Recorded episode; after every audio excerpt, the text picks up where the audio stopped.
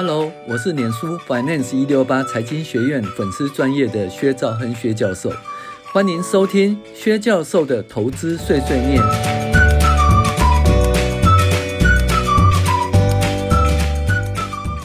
各位网友，大家好，我是薛兆亨薛教授。那今天来介绍二零二二年第四十九周美股回顾与重要经济指标分析。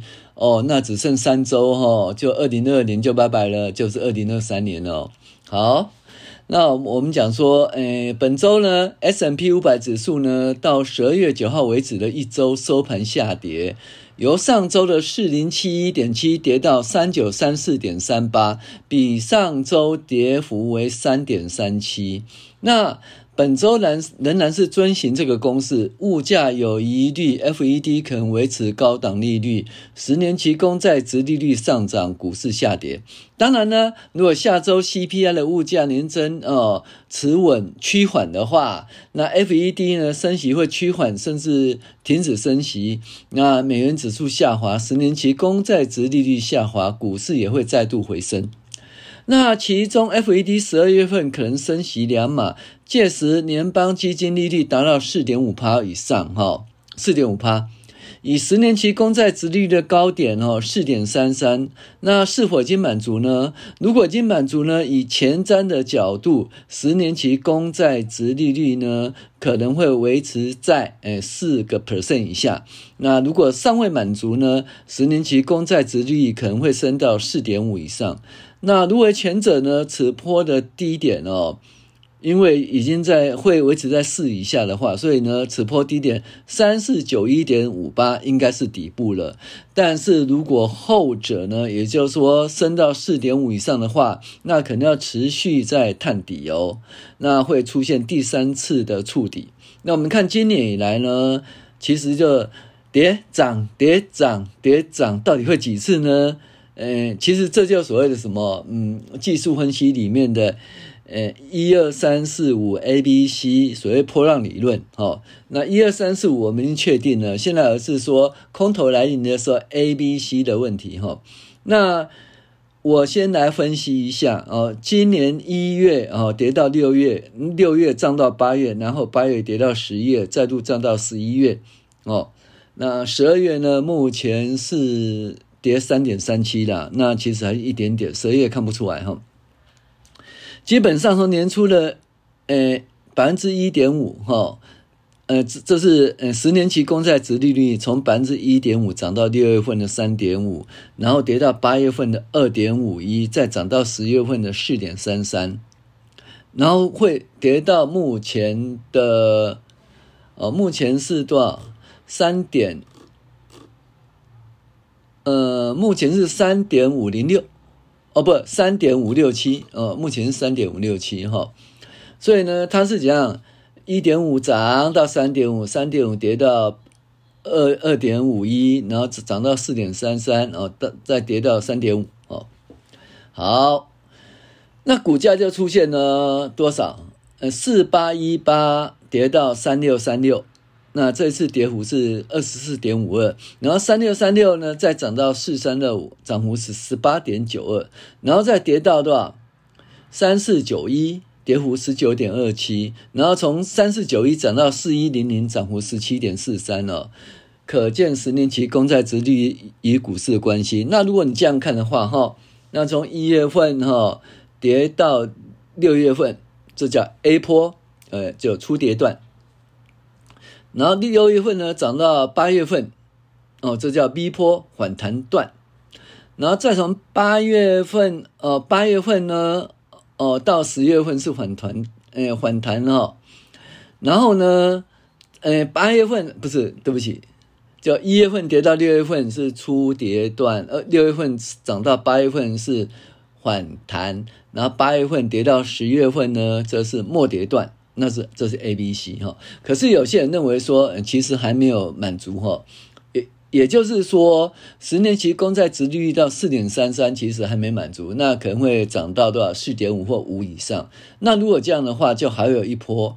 那意思就是说，诶，真正的末跌段并未来到，所以现在只只走了 A、B、C 还没走完。那 C 还没走完，就会再跌到多少？呃三四九亿以下再触底哈。所以到底 A、B、C 走完以后呢，还是 A、B、C 还没走完？这就是其实取决于就就是说通膨啊，还有年总会的升息，导致于十年期公债殖利率的呃上升。那十年期公债殖利率的上升，就是呃无风险本益比的下跌。那本益比下跌，其实就是在评价就会使股价下跌，就对了哈。好，本周的好消息就是坏消息。呃，就好消息啊，其实不是好消息。在一个在通膨的状况，在那个景气的末末升段的时候，好消息不是好消息哦。你看，ISM 非制造业指数不错，消费者信心指数不错，工厂订单不错，经销商库存下跌，PPI 指数下滑，但不如预期。美国景气看起来是不错，然而如此啊。预期 FED 升息趋缓或停止升息的声音就不见了，转了 FED 长期升息会高于百分之五或百分之六的声音出现了，所以十年期公债殖利率止跌回升，股市再度下滑。好。那本周的数字追踪呢？本周由于 ISM 非制造业指数相当不错，以及 PPI 指数下跌不如预期哈，在年准会 FED 开会前，市场反映 FED 仍然对通膨有所疑虑，所以十年期公债殖利率比上周上升了一点七三个 percent 哦，股市下滑了三点三七个 percent。我这股市是 S M P 五百哈。那由于欧盟对俄罗斯石油订定了。六十块美元上限，哈，所以石油回稳，回到七十的水准哦，就跌破八十的，回到是七十的水准。不论是西德州原油还是呃布兰特原油，哈，都是呃到七十的水准。那以这个位置，两个月以后呢，也就明年的一月哦到二月，就会比前一年的油价大幅下跌。那记得呢，今年三月油价达到一百三十美元吗？那由 Y O Y 来比较哦，就知道通膨会被控制。以石油来讲哈，那至少本周仍然遵循通膨有疑虑，十年期公债殖利率上涨。无风险本益比下跌，本呃美股下跌公司前进。下一周如何就看 CPI 的数据及 FED 的升息状况而定了。假如说 CPI 的数据呃嗯降得很快，那 FED 就放心了，放心它可能会暂缓升息，甚至停止升息，那就是股市的利多了哈。那如果 CPI 的呃表现不好，FED 可能还会再升息，然后它目标的。升息的目标位置是百分之五或百分之六以上，那股市还有的跌了哈。OK，那股价指数 S M P 五呃五百指数从十二呃十二月九号止一周呃收盘下跌，由上周的四零七一点七跌到三九三四点三八，比上周跌幅为三点三七。本波由三四九一点五八起涨到四一零零点五一，共涨了十七点四三。基本上是因为今年、呃、就是。月初的时候，呃，去嘛上个月的 CPI 及 PCE 的物价指数下跌，那市场认为通膨已经可以控制，FED 的升息力道将趋缓。然而十一月份的 PPI 数字不如预期了，十年期的公债殖率再度上升，哈，哦，由三点五零六涨到三点五六七，涨幅达一点七三。当然。FED 啊的联邦基金利率在十二月份呢升息两码啊，如果升息两码的话，哦就会到了四点五个 percent。那如果这样子的话，十年期公债殖利率会不会再回到四到百分之四点五以上的位置？是观察的重点。也就是，呃，因为如果十年期公债殖利率回到四或四点五以上，甚至五以上的话，那股市及再次下调的机会存仍在哈。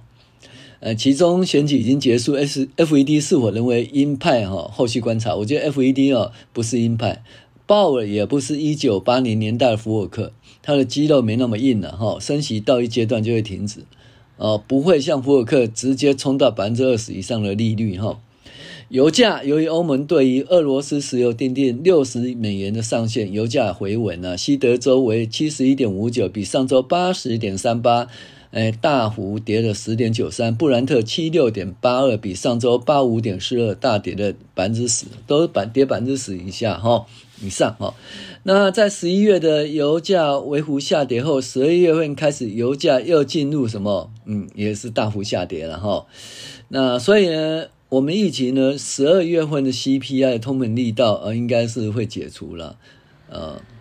当然，其实我觉得都是往下啦，只是到时候说又讲啊不如预期，哦，那不如预期就其实是往下，但是不如预期，其实那个就会就可能会升息哈，那可能会升息，那其实股价还会下跌了哈。OK。小麦的价格呢，从七六零跌到七三二，跌了三点六。玉米持平四六四四四四哈，然后黄金一七九八还是一七九八持平哦，连续五周哦站上一七零零美元以上。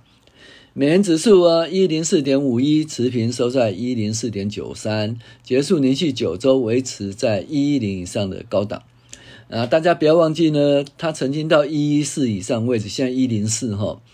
美元升值对美国其实也不是很好啦哈，因为这个基本上它有很多呃营业收入或者是服务呢或外销哈都是以美元计价哈。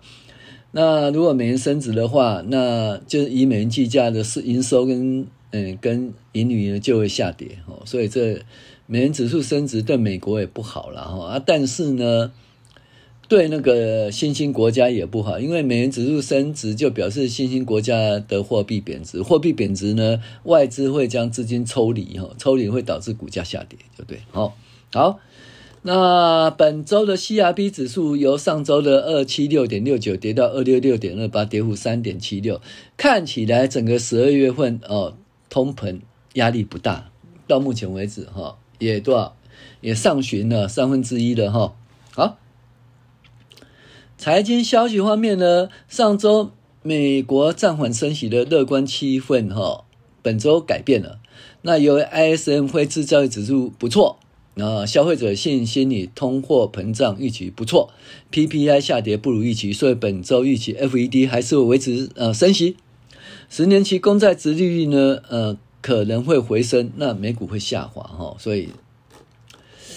在通膨升息软着陆还是衰退的问题哈，那摩根大通呃他认为说通膨可能让美国经济在明年陷入衰退，它是衰退了哦。那预估呢经济软着陆的几率只剩百分之三十五了哦。那高盛集团认为美国经济明年会步入衰退。我先告诉你哦，从今年第二季开始，每个人都讲美国会衰退、衰退、衰退，现在已经到第四季了哈。会不会衰？然后再讲说明年会衰退哈，到底如何？诶，每次开出来数据都好像不是衰退的数据哈，所以呢，继续看下去了哈。当然，年总会如果持续升息的话，呃，衰退是一定的。没有一个没有一个国家的经济能够为呃承受连续在高档升息的状况，还有大幅成长哦，呃，衰退可能性就会提高了哈。好，那经济衰退隐忧持续存在，那研究中心呢？Data Track，他认为说，美国 FED 哈衡量啊，衰经济衰退可能性模型呢，明年啊，美国经济几乎有百分之百的衰退了，因为升息。然后呢，呃，花旗执行长认为说，全世界会衰退，那美国经济呢，在下半年也会步入后尘啊。那美国财政，但是美国财政部长耶伦表示，美国可以避免经济衰退，因为没有新制，以物价稳定，哈，以物价螺旋上升，而且租金价格已经回落了。哦，同时供应链瓶颈开始缓解，哦，所以，诶，到底说耶伦的讲话比较准，还是其他这些，嗯，摩根大通啦、高盛啊这些讲的比较准，还是花旗讲的比较准？不知道。那联邦公开市场委员会 FOMC 呢，将在十二月十三号、十四号召开会议。那预期会升两升息两码了哈。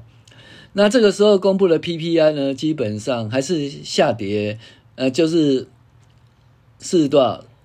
七点四了哦，是下跌了。可是市场预期是七点二哈，所以呢就不如市场预期啊，就所以觉得解释是说通膨压力仍在。那其实你看下跌就是下跌嘛，你硬要这样讲也没办法哈。呃，密西根消费者信心指数改善，预期通膨十五个月的低点，那那所以就很 OK。好，对美股的走势呢，它基本上美国银行摩根士丹利银行和德银呢唱空美股，他认为说哦，标普未来几个月会跌百分之二十以上。那原因是什么呢？较低的企业获利前景，哦和美国经济衰退可能引发美股剧烈飘抛售，跌百分之二十也是很有可能的，因为你比如说现在是三点五个 percent 的那个十年期公债殖利率，那如果说升到四点五以上的话，那其实跌百分之二十是很有可能，如果升到五是很有可能的哦。好。摩根大通发布报告，虽然联准会明年可能呃将终点利率调到六点五以上，哇，惊死人，创创下二十二年首见，但是鉴于美股在二零二二年已经可观的下跌，下跌空间有限。嗯，只有一点说法，就是说，因为虽然会更差，但是但是呢，因为什么股市领先经济了哈，股市领先经济，所以呢，它是一个领先指标，所以现在已经跌了很多，所以明年下跌空间有限。好。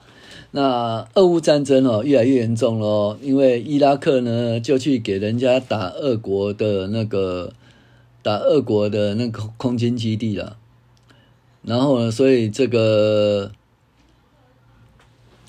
这个东西，而且俄国呢打那伊拉克的电厂哦，然后俄国呢还讲说，嗯，他不一定哦，他不一定就是说停止。就是核武，哦，所以这看起来是蛮严重的哈。好，再就是俄国出口石油上限呢，欧盟七大工业国呢和澳洲呢将俄国石油出口上限定六十美元哈。那美元走强影响企业营收，那当然这个是讲说一百一十四块啊，由于因为是上一季嘛，十月份嘛，十月份哈。因为美国经济疲缓和美元走强打击出口表现，哦，所以美国十月份的贸易逆差增到七百八十二亿美元，增加了五点四个 percent，而且连续两个月大幅扩大，哈。好，再来是裁员呐，那由于那个嗯，科技巨头哦。就是还有消费性企业就不是很好，所以就会有产生裁员呢，像英特尔、高盛、美银、摩根士丹利、哎、BuzzFeed，呃，相继传出裁员或放缓招聘步伐有关的消息。而跟中国方面呢，中国基本上就疫情松绑了。那疫情松绑呢，那美股呃有收红哦哦，唯一上唯一上周收红是礼拜四，就中国松绑了哈。啊，而且呢，最主要是苹果的供应商哈，可能会渐渐恢复，所以对苹果也是有好处哦。我的 iPhone 十四 Pro Max 就在等等，不了一月份等到等不到，会不会到二月份呢？哦，那就拜托拜托，赶快赶快恢复正常哦，生产。OK，好，再来是嗯。